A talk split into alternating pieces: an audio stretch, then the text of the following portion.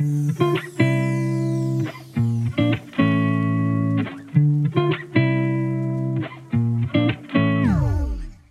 amigos y amigas, ¿cómo están el día de hoy? La verdad es que yo estoy muy, muy, muy feliz porque por primera vez desde que empezamos a hacer este programa y por primera vez, creo que desde diciembre, tengo a Julia acá al lado mío. Hola a todos, estoy muy contenta de por fin volver a ver a André. Hace mucho tiempo no nos veíamos, André. Sí, es desde diciembre, como decía, no teníamos una conversación así Presencial. un- una al lado de la otra, así que ustedes no nos están viendo, pues pero, pero para nosotras es muy importante. Qué cosa tan linda. Espero que no noten mucho el cambio, pero bueno, Juli, ya que te tengo aquí, tenemos que hablar de un tema muy especial. Y digo que es especial porque es algo que vengo viendo desde hace por lo menos 10 años, tal vez más. Me hace sentir muy vieja decir esto, pero es, es algo que ha sido una constante en mi vida. Y debo confesarlo, amigos y amigas, escuchas, hoy me declaro culpable de amar los reality shows. Cuéntame, ¿qué tipo de reality shows? Bueno, sí, Hay hay, hay un montón, ¿no? Empezamos pensando en que un reality show es por definición telerrealidad, ¿no? En teoría, porque, bueno, ya hablaremos un poco de, de- de cómo funcionan los realities. Pero bueno, eh, esto empieza de pronto con la onda de Gran Hermano, eh, por allá en los noventas, pero eh, los reality shows de los que vamos a hablar hoy no son ese tipo de reality shows, no vamos a hablar del desafío, ni de Gran Hermano, ni de protagonistas de nuestra tele, Ni nada de la eso. voz, ni nada de eso. Son reality shows de, más específicamente los que pasaban en Discovery Channel, TLC, Discovery Home and Health, que no sé, se me hacen como de temas muy interesantes. En general a mí los que más me gustaban eran los de los de novias y los de, bueno, los de cocina y los de makeovers de casas, como que destruían la casa y la volvían divina y de diseño de interiores, eso me parecía espectacular. Pues es que son distintos a lo que estamos acostumbrados a ver acá, por lo menos en la televisión latinoamericana, ¿no? Claro, es que acá si no hay drama no vende. Sí, acá uno ve como la voz, bueno, ¿cuántos concursos no hay de canto? ¿No? Claro, O si Factor no, X, la voz. protagonista de nuestra tele. Ah, pero los protagonistas de nuestra tele no cantan. Pero bueno, o sea, ese tipo de, de reality desafío. Había uno que se llamaba como desafío, pero era de RCN, era la isla de qué? Me corchas. Bueno, Definitivamente sé, no, era tengo algo idea. parecido, era como la competencia. El caso es que aquí vamos a hablar de vestido de novia, de desafío fashionista, de cómo me veo y otros programas eh, que de pronto ya no están ahorita en emisión, pero que hace algunos años eran furor, por lo menos cuando yo llegaba del colegio, cada día en Discovery Home and Health tenían diferentes temas y como todos los días me veía los realities, excepto los que eran dramas médicos, porque la medicina yo no nos llevamos. Oye, pero ahorita que decías que te sentías vieja por decir hace 10 años, yo lo único que estaba pensando era qué clase de niña llega al colegio a ver esos programas, porque es que a mí Una me muy pasaba- desocupada. Yo, yo, no, a mí me pasaba, yo tenía como eh, nueve años, yo, yo, yo de verdad recuerdo esto muy chiquita viendo este tipo de programas y a mí, pues de hecho aún me gustan, yo todavía como que a veces los veo muy de vez en cuando en YouTube o cuando no tengo nada que ver, que uno empieza a pasar canales en la televisión y pues los veo. A mí también me encanta Vestido de Novia, yo creo que es el que más me gusta. Sí, deberíamos Bastante empezar a curioso. hablar de ese. Sí. Porque, bueno, Empecemos con ese. vestido de novia, no sé exactamente en qué año sale, pero lleva sus buenos 10 años más o menos en televisión, ¿no? Creo que el que conocemos la, es mayormente la versión de Kleinfield, Ujú. la que es vestido de novia Nueva York, pero hay vestido de novia Atlanta, vestido de novia UK, vestido de novia Australia, vestido de novia Y Lancashire. hay una versión latina. Ah, sí, Sí, es como Argentina. me acabo de enterar. Sí, pues la vi muy poco. No, yo también creo que el que más me visto es el de Nueva York. Sí, y digamos, me encantaba porque me encanta este formato. Es, en, todos lo- en todos los programas es igual, ¿no? Porque pues es como el formato del show. Llega la novia, dice el presupuesto, le dan un vestido que de pronto puede o no puede pagar, el drama de si lo puede o no lo puede pagar, de si le gusta, si no le gusta, si le gusta a la mamá, que ese es el tema súper importante. Y luego le dice sí o no al vestido. Oye, pero mira que a mí algo que me, siempre me llama mucho la atención de este tipo de programas, más que escoger el vestido, es como las distintas culturas, ¿no? O sea, porque acá en Latinoamérica y en Colombia es como muy tradicional que el novio no puede ver el vestido. Y hay novias que llevan el novio. Claro. Y eso me parece, pues, muy curioso, ¿saben? Como que acá es un mal agüero que el novio te vea antes de la boda con, vestido, pues, con él. Se van a divorciar. Igual se van a divorciar, pero pues, Ay, ya está, no, no creo en la la cínica. Pero sí, a mí me encanta, de hecho, muestran a una cultura como distinta, ¿no? Claro, porque allá también tienen muchos judíos, muchas religiones distintas Y que... no todas las novias escogen el vestido blanco, hay unas Ay, que... sí. Recuerdo una que se casó como con un vestido Negro. rosado, hay una, una vez uno con rosado, una vez con negro.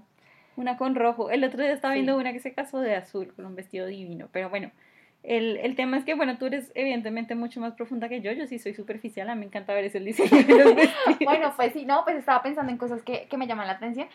Pero sí, pero mira que algo así que yo aprendí con ese programa y de hecho después me sentí que me funcionó en la boda de mi hermana, ah, era saber los distintos eh, Cortes.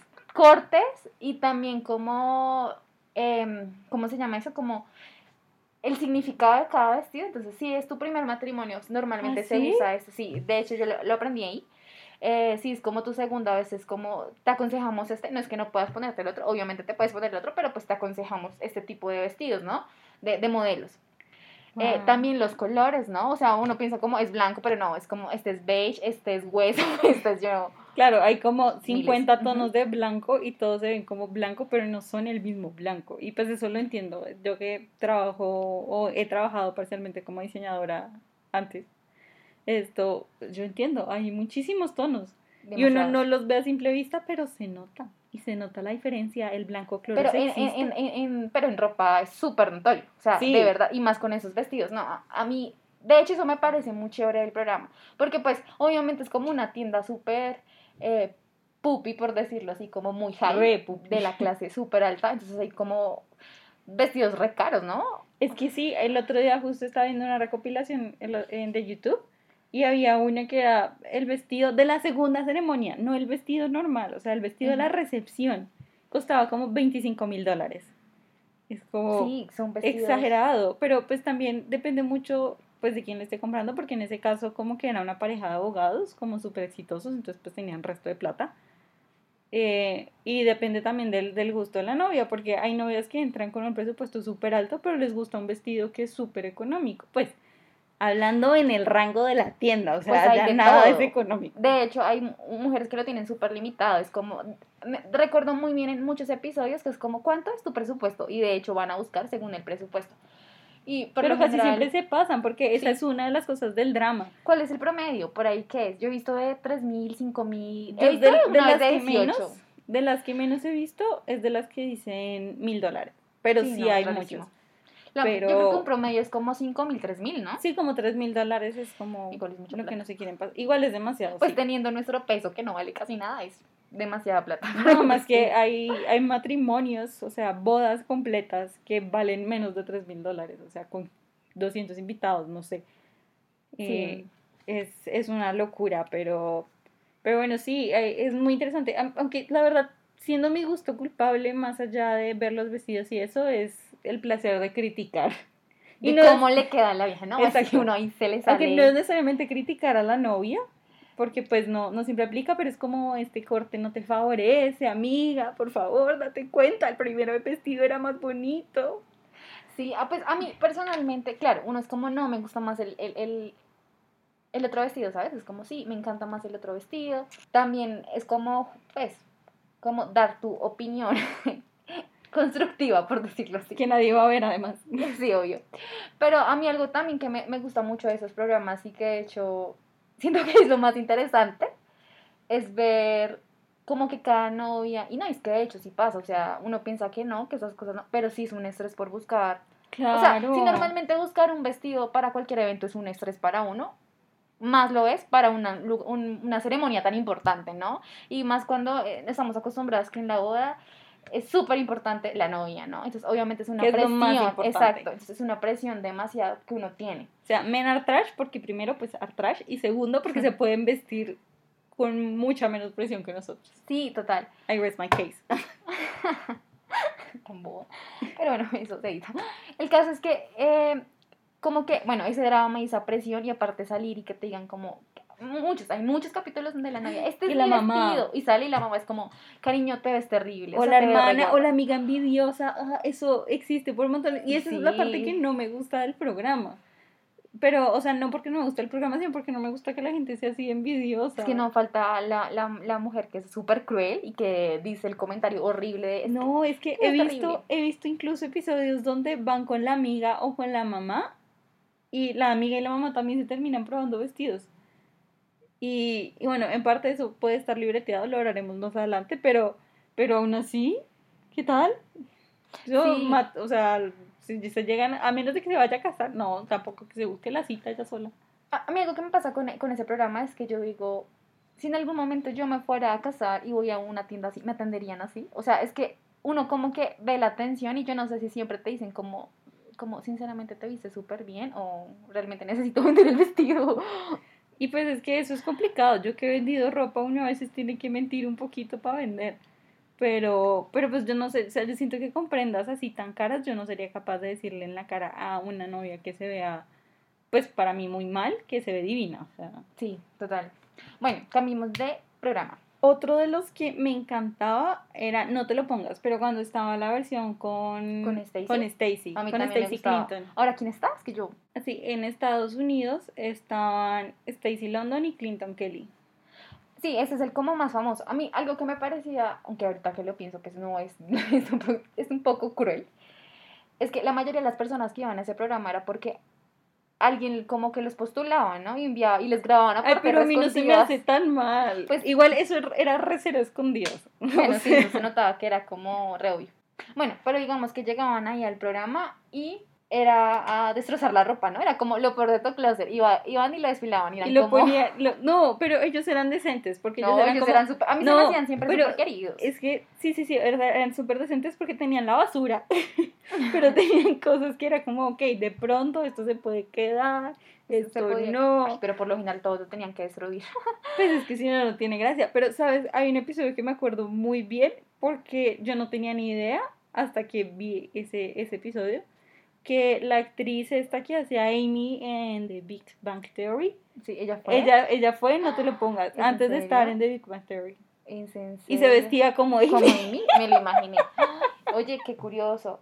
Pero mira que ahorita que hablas de eso, siempre hay como un tipo, un prototipo, ¿no? De personas que van a ese, ese, a ese programa. Yo siempre veía mujeres.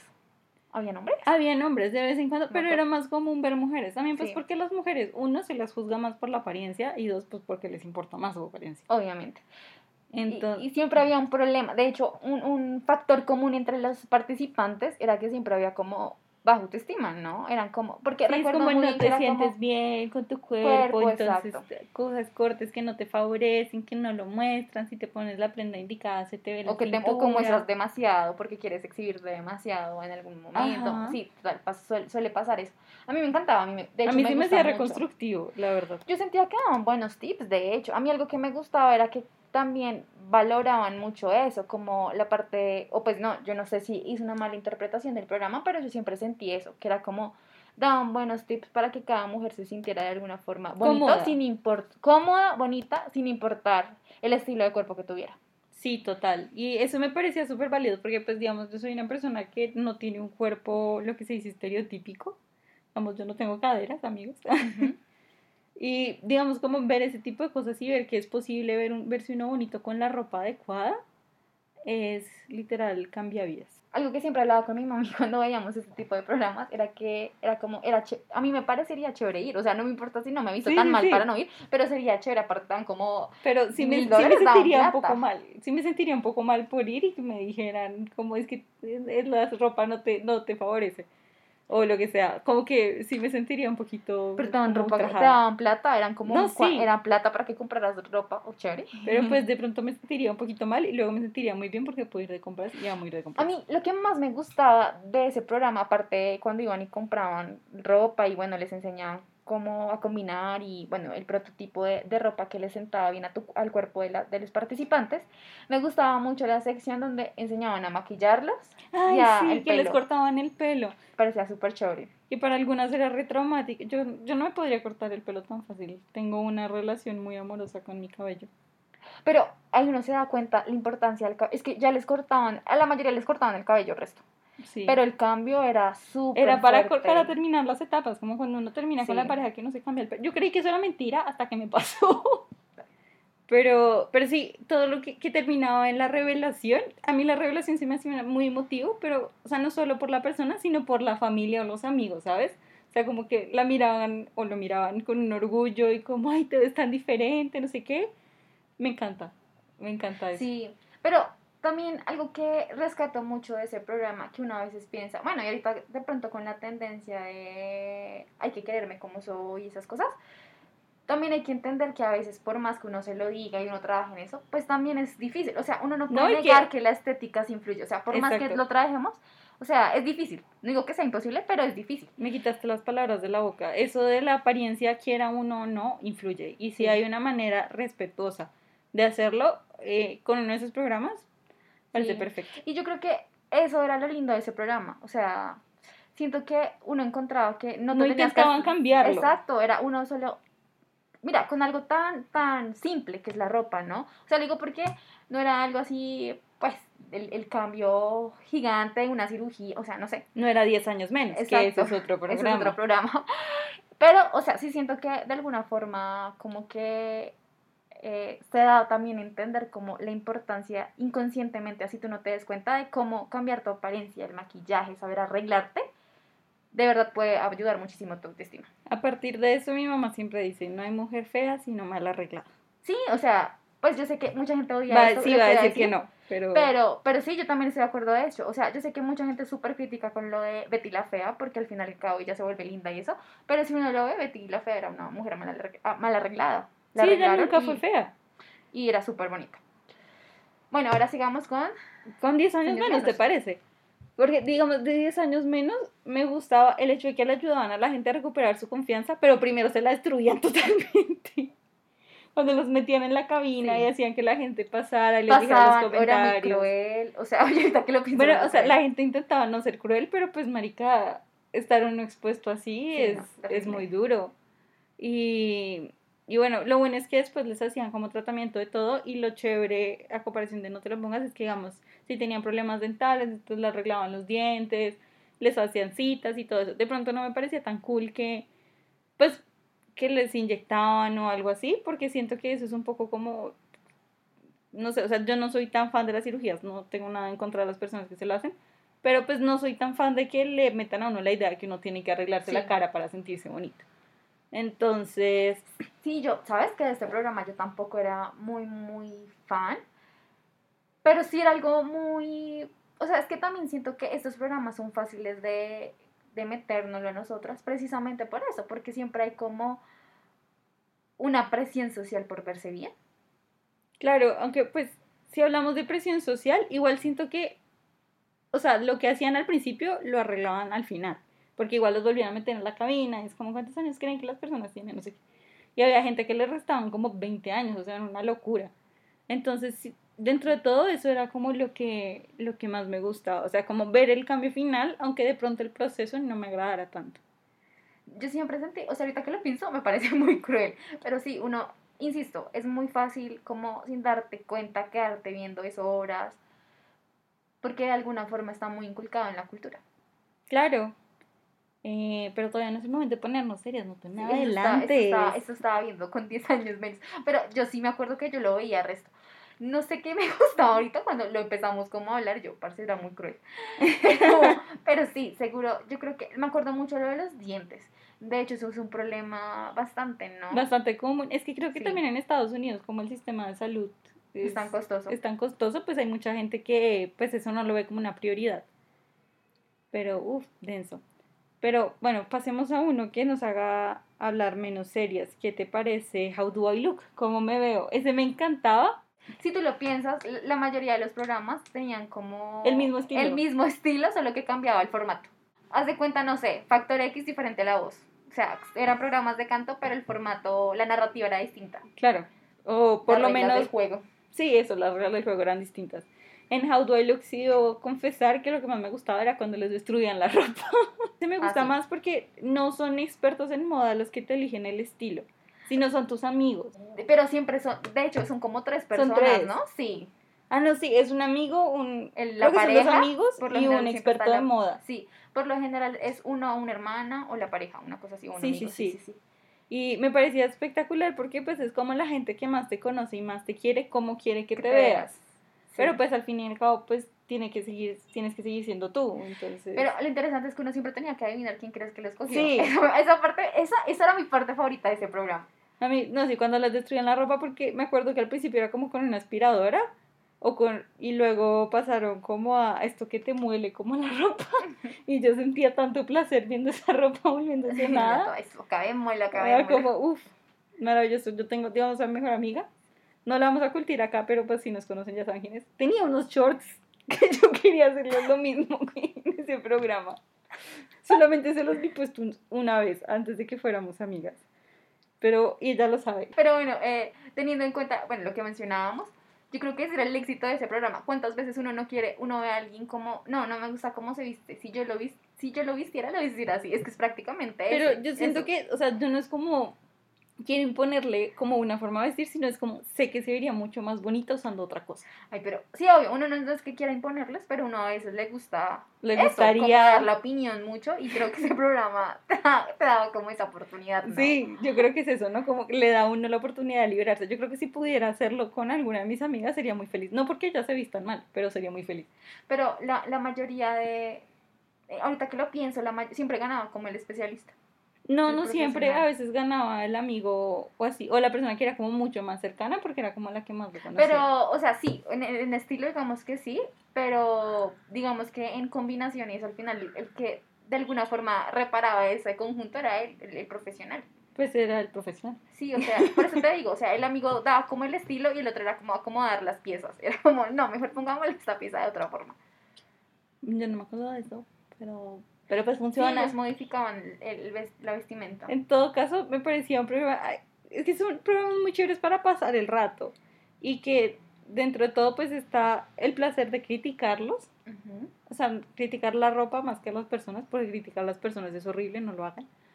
Eh, pero sí, no sé, había algo mágico y místico en, en eso. Sí, a mí uno que me gustaba ahorita con lo de la ropa, siguiendo eso, era Desafío Fashionista. Uf, amazing. Me encanta. De hecho, pues yo no siento que sea tampoco tan cool eh, vistiéndome, pero era como, ojalá un día uno fuera eso, una que Yo que escogía, sé, ¿no? deberíamos hacer uno así con nuestro grupo.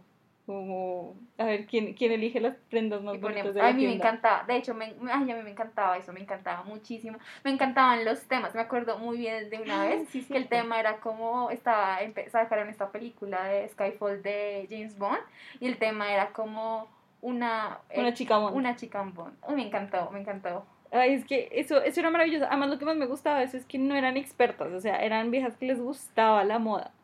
Entonces, Sí. uno veía como combinaciones así súper arriesgadas, pero no eran tan extravagantes como de pronto alguna, algunas veces los especialistas de moda son, ¿no? Porque ellos sí mezclan como mucho patrones y todo eso, entonces, no sé, siento que era como un buen equilibrio. Bueno, a veces sí había unas pasadas, pues por algo las Pues es eliminaban. que había, ah, pues había de todo realmente. Ah, había, había la que se vestía súper bien, que digamos, y había otra que más que vestirse bien se notaba que tenía un estilo. De hecho, recuerdo muy bien una vez que vi uno y fue como una muchacha así que se notaba que era re gótica, re... Hoy en día le dirían alternativa, pero pues en esa época era re gótica, ¿no? Claro. Y em, era curioso porque ella en todas, o sea, le ponían cualquier tema, lo que fuera, y ella en todo llevaba su estilo gótico, ¿sabes? Claro, pues tiene sentido, es, es como es ella. Exacto, es, es su esencia. Ese, ese me gustaba bastante, ojalá algún día pudiera participar, porque me encantaba, me parecía genial los temas que ponían. De, es que son competencias con, con sentido, ¿sabes? Es, es- es como, o sea, a mí no, no me parece tan chévere cuando es como, ay, sí, compra ropa porque sí, a compra ropa para esto. Sí, total. Entonces me parece, Y que eran cosas súper hipotéticas. Cuando uno se va a vestir como una chica Bond. Sí, no, a menos de que literal esta es una película de James Bond o vivas en Londres y seas de la high class, pues como que no. Em, Total. Es que estaba pensando que algo también como que une a todos esos programas es el asombro que te da la revelación, precisamente, en todos, incluso en Desafío Fashionista, que no es tan, tan como, uy, el cambio, sino es cómo va a salir vestida a ver si sí va a representar el tema y cuando lo hacen o ve uno a alguien que se ve súper lindo, digamos en vestido de novia, que uno dice, marica, es el vestido, el asombro es tan Sí, satisfactorio. A mí me parecía, de hecho, en, en vestido de novia me gustaba muchísimo cuando ellas se lo probaban y eran como, es este, y se atacaban a llorar. O sea, me parecía tan, Sí. tan genuina, tan, sí, genuina esa expresión que me parecía muy linda. ¿Será que algún día lo voy a vivir? No, no creo porque no me va a casar, pero me estaba interesante. teniendo, estaba teniendo el mismo tren de pensamientos como, ¿será que alguna, me- alguna vez voy a experimentar ese sentimiento de las novias? Y luego como, pero no me quiero casar y yo, pero quiero el vestido. Solo- la idea es hacer una fiesta solo para Solo poner para un vestido de esos y ya. sí, como si alguna vez mm, me llegó a organizar con alguien, hacemos la boda sin los papeles. Me imagino como en, en Friends. Yo me lo estaba imaginando más tipo en Friends cuando Phoebe, Rachel y Mónica las tres terminan en el sillón. Vestidas de novia. Ajá, exacto. Amazing. Pero pasando a otra categoría que también me gusta, eh, son los que estábamos hablando al principio de construcción. Estos de coger una casa que está vuelta chicuca y la vuelven la casa, Me encanta. me parece maravilloso. Recuerdo uno que estuvo hace unos años que ya no está en emisión, que se llamaba Stream Makeover House Edition, que lo que hacían era co- como coger casos de gente como con muchas necesidades en Estados Unidos y les transformaban la casa de acuerdo a las necesidades. Eso me parecía genial. Además porque, de nuevo, está ese factor asombro, ese factor wow, cuando revelaban y mostraban todo lo que se puede hacer eh, con un terreno en siete días, porque pues en, esos, en ese programa manejaban como una semana y claro que en Estados de Unidos hecho las casas son como de voluntarios, ¿no? mentiras. Eran como todos los vecinos vamos a ayudarlo. O sea, buscaban como voluntarios para precisamente hacerlo lo más rápido posible. Exacto. Pero sí, ese, ese me gusta. Ese estuvo como, yo lo vi como hasta el 2011, no sé, hasta... No pero sí tengo ni se idea. acabó súper rápido. El hecho es que, sí, a mí me gustaba, aparte me parecía súper interesante, era como la casa que algún día voy a tener, porque literal, se convertían, pasaban de un rancho, por decirlo así, de una casa súper básica a, bueno, básica no, igual es Estados Unidos, eran casas siempre grandes, ¿no? Sí. Pero a la mansión, ¿no? Claro, entonces pasaban de uno tener una cama con todas sábanas blancas a de pronto tener una cama king con el severo edredón, con el espaldar divino, con la pared pintada, con el con el piso de madera o de granito, de lo que fuera. Amazing. Y por ese lado, pero menos por no misericordia, y ahorita entramos a eso. Pero espérate, antes de que cambies de, de, de programa, hay- yo creo que una característica muy linda de este programa, o sea, en especial de este, era que la casa era como personalizada, ¿sabes? Sí, yo me acuerdo total. muy bien si al niño le gustaban los astronautas, era como Sí. una nave su habitación. Recuerdo de una niña que ya como que, no sé, era como muy amante, no, ella era como más adolescente, que era como muy amante de la naturaleza y el cuarto era como con mata, o sea, como que de alguna forma le a metieron la naturaleza a su cuarto y la decoración, o sea, era muy, eso me parecía genial de ese programa, que de alguna forma, si había niños, era súper personalizada la casa. No, incluso a los adultos como que tomaban mucho tema de la personalidad, pero eso, eso, bueno, digamos que ese programa lo llevaba como muy o sea, se notaba demasiado como la influencia de los dueños de la casa. Sí, En otros programas como que también lo toman en cuenta, pero son más sutiles. sí, es como más algo básico, o sea, es que eso llevaban al extremo, o sea, si Sí. al niño le gustaba, no te digo, les gustaban los, los- la música, le ponían como notas, no sé, le hacían la guitarra gigante, le, le convertían la habitación muy, muy creativa, de pronto en los otros es como, obviamente, súper lindo todo, de pronto también lujoso, pero no tan, tan ese estilo de personalizar la casa. Sí, total. Pero bueno, ya ahora sí cambiando el programa. El otro que me gustaba, que también es tema remodelación, es este de Property Brothers, pero también es porque los hermanos están muy lindos. Debo confesarlo, que es este programa de dos gemelos que ayudan a parejas o a familias o lo que sea a buscar casas nuevas. Y entonces eligieron una propiedad que de pronto no está lo más linda, pero está bien ubicada, está en la zona que quieren. Y un hermano lo compra, la negocia y, la, y el otro hermano es el que la remodela. Entonces me gustaba mucho además porque son muy carismáticos. Sí, eso, y uno aprende el resto de cosas que uno nunca se fija en una casa. O sea, de verdad, de arquitectura uno aprende el resto.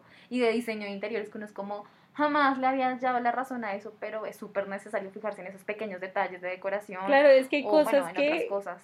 hacen el cambio total. O sea, uno tiene un bombillo y el bombillo se ve súper pobre. Pero luego le pones una pantalla divina y tú nunca te, nunca te hubieras imaginado que esa pantalla iba a funcionar. Y ves cómo la ponen y es como, marica, sí, eso hace todo, porque no decoro así mi casa. Luego me acuerdo que no tengo plata y se me pasa. Otro que me parece súper chévere es vender para comprar, de ese estilo, porque me parece genial como, ¿sabes? La casa en la que siempre viviste, que de pronto ya no estaba tan bonita, o como en algún momento lo fue, estaba, pues era pues una casa eh, con bastante deterioro, y que no empieza la, la, competencia de uno de los presentadores donde yo voy a cambiar, a transformar la casa súper bonita para que no la tengas que vender y el otro es como, yo te voy a buscar una casa, como la casa de tus sueños, para que vendas la otra casa y te puedas comprar eso. Me encanta porque es el contraste de cómo hacen, cómo vuelven a, una, a remodelar una casa y la vuelven súper bonita y cómo se ponen a buscar casas divinas, que ya son como mansiones literal y están en, conjuntos, conjunto increíble con el lago, que también se miran como en eso, ¿no? En los patios. Me acuerdo que habían casas que miran, bueno, cosas que uno jamás de pronto le va a interesar, como ¿cómo se llama? Donde uno pone los vinos, eso tiene un, la cava, creo ah, que la cava. La cava, que miren que tengan cava, bueno, como que empiezan a buscar casas que tengan eh, cierto tipo de, de, condiciones que quieren, ya sea por lujo o porque lo necesitan. Eso me parece súper interesante. Sí, es que este tipo de programas es, es, muy chévere de ver y además porque a uno le dan resto de ideas para la casa y luego uno mira de verdad cómo tiene la sala y se deprime. a mí me pasa. Y ahí llega la depresión. Y ahí llega la depresión cuando me acuerdo que no tengo plata para comprar esos muebles. Pero bueno, hablando Cosas de... que hace el capitalismo. Hablando de eso, lo que sí me asombra mucho es más o menos lo que mencionaba un poquito antes. Las casas en Estados Unidos son de mentiras. Todas son de madera, muchas son como prefabricadas. Ah, pues porque crees que un tornado se los puede llevar. Ah, no. Bueno, yo creo que con una de cemento en cierto momento también puede pasar, pero en todo caso. Pero pues es más fácil. No, ¿no te sabes la de los cerditos? Sí. Cuento los cerditos, André. Eh, el lobo feroz. Pero bueno, esto Sí, o sea, eso me impresiona mucho, el hecho de que las casas sean medio de mentiras. Y pues la velocidad en la que pueden construir algo, que acá se demora años, pero bueno, acá utilizamos otros materiales, ¿no? Bueno, a mí otros de otro tipo de, de programas así, me encanta es Super Tacaños. Ah, me encanta. O acumuladores extremos. Me parece genial porque, bueno, me parece súper curioso cómo las personas pueden hacer para ahorrar plata como todo que a veces ni siquiera es a veces como que ni siquiera es necesario que ahorren tanto pero todo lo que pueden hacer como para tener que ahorrar me encanta súper esto de mm, Cupón manía también. cupón manía también me parece súper chévere el de em, ¿cómo fue? acumuladores extremos me Dale. encanta precisamente porque yo siento que uno tiene cosas que son así obviamente no, no son compulsivas o extremas pero uno sí tiene como una mañana de por ejemplo De yo- guardar las cosas. Exacto, yo guardo toda la ropa, o sea, es como algún día esto lo voy a utilizar y es como, no, eso no va a pasar. Pero me parece muy chévere ver esos programas, aparte que son el extremos, nunca voy a olvidar un señor que no sé por qué coleccionaba periódicos y era tan, tan grande la colección de periódicos que le llegaba, chicos, les llegaba hasta el techo. O sea, el señor tenía tenía una hemeroteca en torres. su casa. Sí, tenía muchas torres y ya eso ya se veía como basura. De hecho, recuerdo otro que no sé qué era, coleccionaban como mucha basura, o sea, era de todo y ya habían hasta arañas. Ay, O no. sea, no, terrible. Pero me encanta, me parecía re- re- como aterrador, pero también re- entretenido. O sea, cumplía el objetivo de entretenerme. Pero como reality, los que Cake Boss me encantaba. Así ¿Por como qué? mi super mención honorífica. Ah, a mí casi no me gustaban eso. Oye, pero hablando de realities, que creo que sí eran realities, a mí me gustaba. Y de hecho, yo creo que eso. Después, no, a mí la que me introdujo al mundo de estos tipos de programas fue mi mamá. Pero digamos que después lo avancé como en MTV con Quiero mis 15. Ah, claro. Me encantaba mucho, pues, ¿sabes? Lo de los vestidos y cómo preparaban fiestas, me parecía chévere cómo organizaban eso.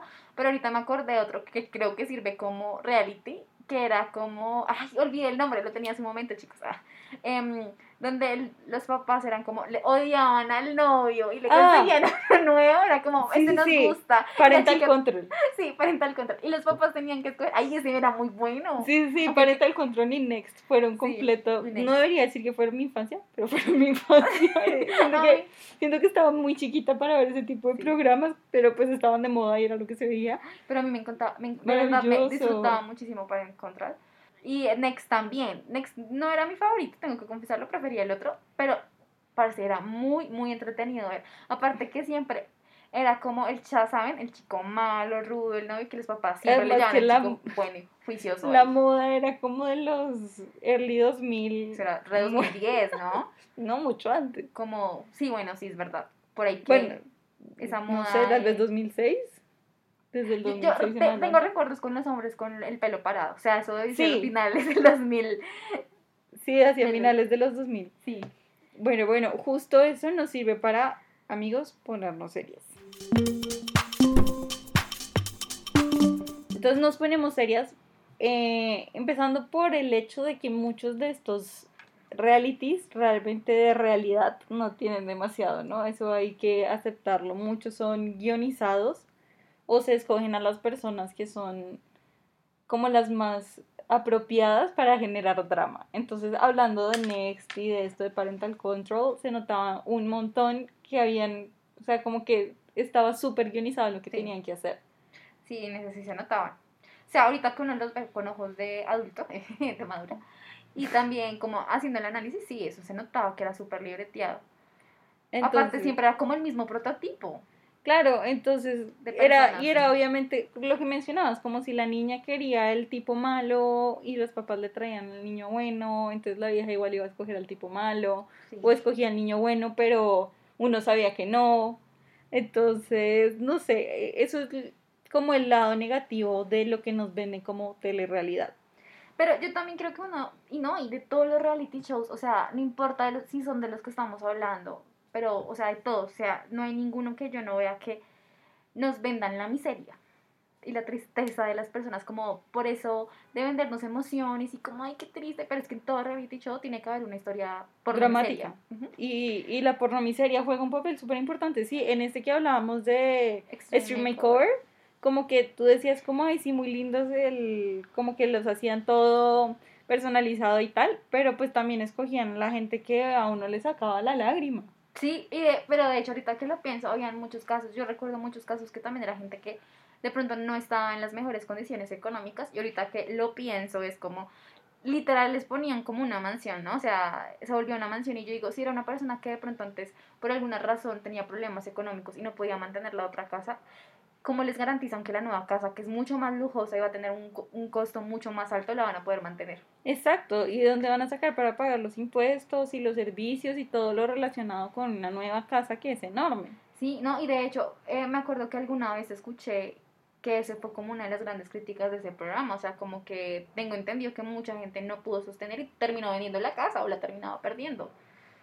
Sí, es que es ese tipo de cosas, porque es que también escogían como literal lo que lo hacía uno llorar y lo mostraban muy, muy crudamente, incluso, pues no digo como humillando a las personas, pero sí dando muy, resaltando mucho su situación económica. Entonces recuerdo mucho una que era una señora que creo que no tenía agua o el baño no le estaba funcionando bien, entonces tenían que hacer las necesidades en, en bolsas de plástico y mostraban cómo tenían el baño pues como adecuado a eso y era como uf, pues o sea obviamente es gente que necesita una nueva casa pero la solución puede ser más grande que el problema Sí, total, total. Siento que solo movían demasiado las emociones. Tú sabes, el arte de vender de la televisión. que sí la mueven. pornomiseria como sí la pornomiseria vende un montón como en este documental colombiano de agarrando pueblo bueno falso Ah, sí. documental eh, resalta lo que es la pornomiseria y pues en Colombia y en Estados Unidos se vive de la misma manera es como resalta y que te haga llorar y que hay tan lindos como se pueden superar Pero sí, o sea, eso ven en todo lado. Y de hecho, ahorita que hablas de ese documental, es como lo que pasa ahorita, ¿no? Con tantos problemas de economía y que uno ve a la gente subiéndose, estoy pensando, al sistema de transporte público, en este caso, pues Transmilenio, porque pues metro no hay. y, ¿no? Contándote, es que yo no tengo hoy para que pagar la habitación donde estoy. O sea, puede que sea real, no estoy diciendo que, es- que esté mal. O sea, seguramente y con las condiciones económicas que hay en día en el país, pues es la realidad de muchos colombianos que tienen que, pues no tienen cómo pagar eh, el arriendo, por decirlo así. Pero también nosotros sabemos que por nuestra cultura era muy normal eh, ver que la gente que se aprovechaba de eso, ¿no? Y empezaba a vendernos miseria. O el niño que preferían mandarlo. De hecho, en algún momento decían que los niños los alquilaban. Es que eso no lo decían, eso es real. Eso es real. o sea, Los, los alquilan, los drogan, pues no con algo así eh, adictivos narcóticos, sino pues para que estén tranquilos, para que se duerman. Entonces, eso, eso es muy denso. Entonces, sí, es, digamos que pues son programas que uno disfruta, pero que uno sabe, digamos en el caso de Stream Makeover House Edition, que pues hay una hay un factor emocional muy grande y que realmente lo que hacen pues puede ser una solución a corto plazo, pero a mediano largo es un problema para las personas. Yo sentía que otro que también era de ese estilo, aunque no sentía que, ven- que, que vendieran tanto, o sea, como que era inconscientemente que vendían la pornomiseria, era este de, de Biggest Loser, es que tenían que de verdad Perder peso. perder peso, o sea, las historias también eran como re dramáticas, ¿no? Claro, y además, pues sí, hay, hay muchos programas donde pues su enfoque es en la pérdida de peso, pero hay una delgada línea entre, entre eso y la gordofobia. Ah, sí, obvio. Entonces es, es bien denso como, como eso. Pero mira, ya que mencionamos ese programa, algo de ese programa que yo también creo que le pasa a muchos realities es no crean un hábito, o sea, porque esas personas sí o sí por el programa y pues por todo eso tenían que bajar peso muy muy rápido. Ustedes saben que cuando a veces uno baja El peso efecto rebote. rápido, hay efecto rebote también porque uno no acostumbra a su cuerpo a tener hábitos saludables. Sí, eso es algo que pasa en todos los realities. Él lo digo, lo relaciono en el sentido de que, por ejemplo, estaba pensando ahorita en La Voz o en Factor X y es, o sea, acá en el caso de Colombia, es cuántos artistas que ganan ese, ese cur- concurso se vuelven famosos, son muy poquitos. Camilo. Camilo y este Uribe, ¿cómo se llama Uribe? ¿Jessy Uribe? Jesse Uribe, él salió creo que de, de La No Voz, tengo ¿no? ni O a idea. nivel. Él salió de uno, no sé cuál. Pero son muy pocos. Sí, es, es realmente, digamos, con lo mismo de la ropa, es como, ok, los vistes, pero pues cuando ya no estás, cuando ya no los puedes asesorar, pues no, pues de pronto, no digo que esa, esa enseñanza se pierde, pues porque la gente empieza a adoptar ciertas cosas como su estilo, pero yo digo que también debe ser duro verse en televisión y sentirse tan criticado, pues porque incluso yo creo que hay algunas cosas que las personas que están invitadas al programa dicen sobre uno que uno no escucha en su momento. Entonces, no sé, siento que hay, hay un tema de, de aceptación a uno mismo que de pronto se ve vulnerado en el momento en el que uno escucha los comentarios que de alguna u otra forma pueden ser negativos. Entonces, crea como ese drama innecesario en uno y, y pues en las personas, ¿no? Igual, pues hay otros que se notan también lo que decíamos, muy guionados, demasiado forzados, como los de, digamos, bueno, no en todas las temporadas, pero hubo un par de episodios en Say Yes to the Dress que estaban intentando como forzar una pelea entre uno, entre los asesores. sí. Y es como, pues no tiene sentido, pues porque ellos no eran así y la gente lo sabía. sí, sí, sí. En- De hecho, en ese, pues no, no sé si en todos, pero sí habían casos que era como. Sí, se notaba que era muy planificado el programa. Sí, O sea, ahorita que lo pienso, sí habían en unos que sí se notaba eso y como que se perdía la espontaneidad, supongo. que los reality shows, pues desde su concepción, están guionizados o guionados. O sea, uno tiene su escaleta en mente y uno sabe más o menos por dónde va a ir, pues porque si no, no tiene chiste. Sí, claro, obviamente tiene que haber un plan, o sea, total, Solo lo que entiendo. cuando se empiezan a meter cosas que parecen antinaturales y sacan a las personas de la fórmula del programa y que empiezan a romper, digamos, ese mundo eh, que se crea, que es realidad, pues el, el espectador lo empieza a notar y ya no es tan cool. Pero mira, es como protagonistas de nuestra tele. O sea, de hecho, mucha gente veía como, ¿será que, que es verdad o no? Porque si pasaban unas cosas, o sea, RCN es feliz vendiendo porno miseria. O sea, aparte pasaban unas cosas terribles. Yo me acuerdo que en, un, en una temporada como que metieron...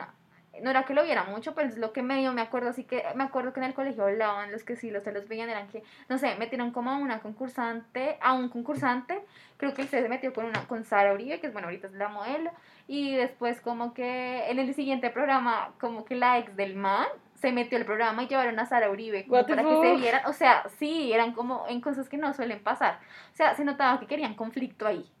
Sí, es que pues hay que ser realistas. Uno a veces si deja la realidad fluir, pues la realidad no es interesante. El problema es que también le venden eso a uno como si fuera la realidad y pues eso altera mucho las versiones porque de pronto tú ves a alguien en uno de estos programas de ropa, ejemplo, y la ponen como si fuera una mierda. y luego te la encuentras por la calle normal o es amiga de un amigo tuyo, lo que sea, en una situación súper hipotética, pero pues tú ya tienes como una preconcepción y así no fue como pasaron las cosas. Entonces eso se me hace como muy delicado donde llega como a jugar con las percepciones de la gente.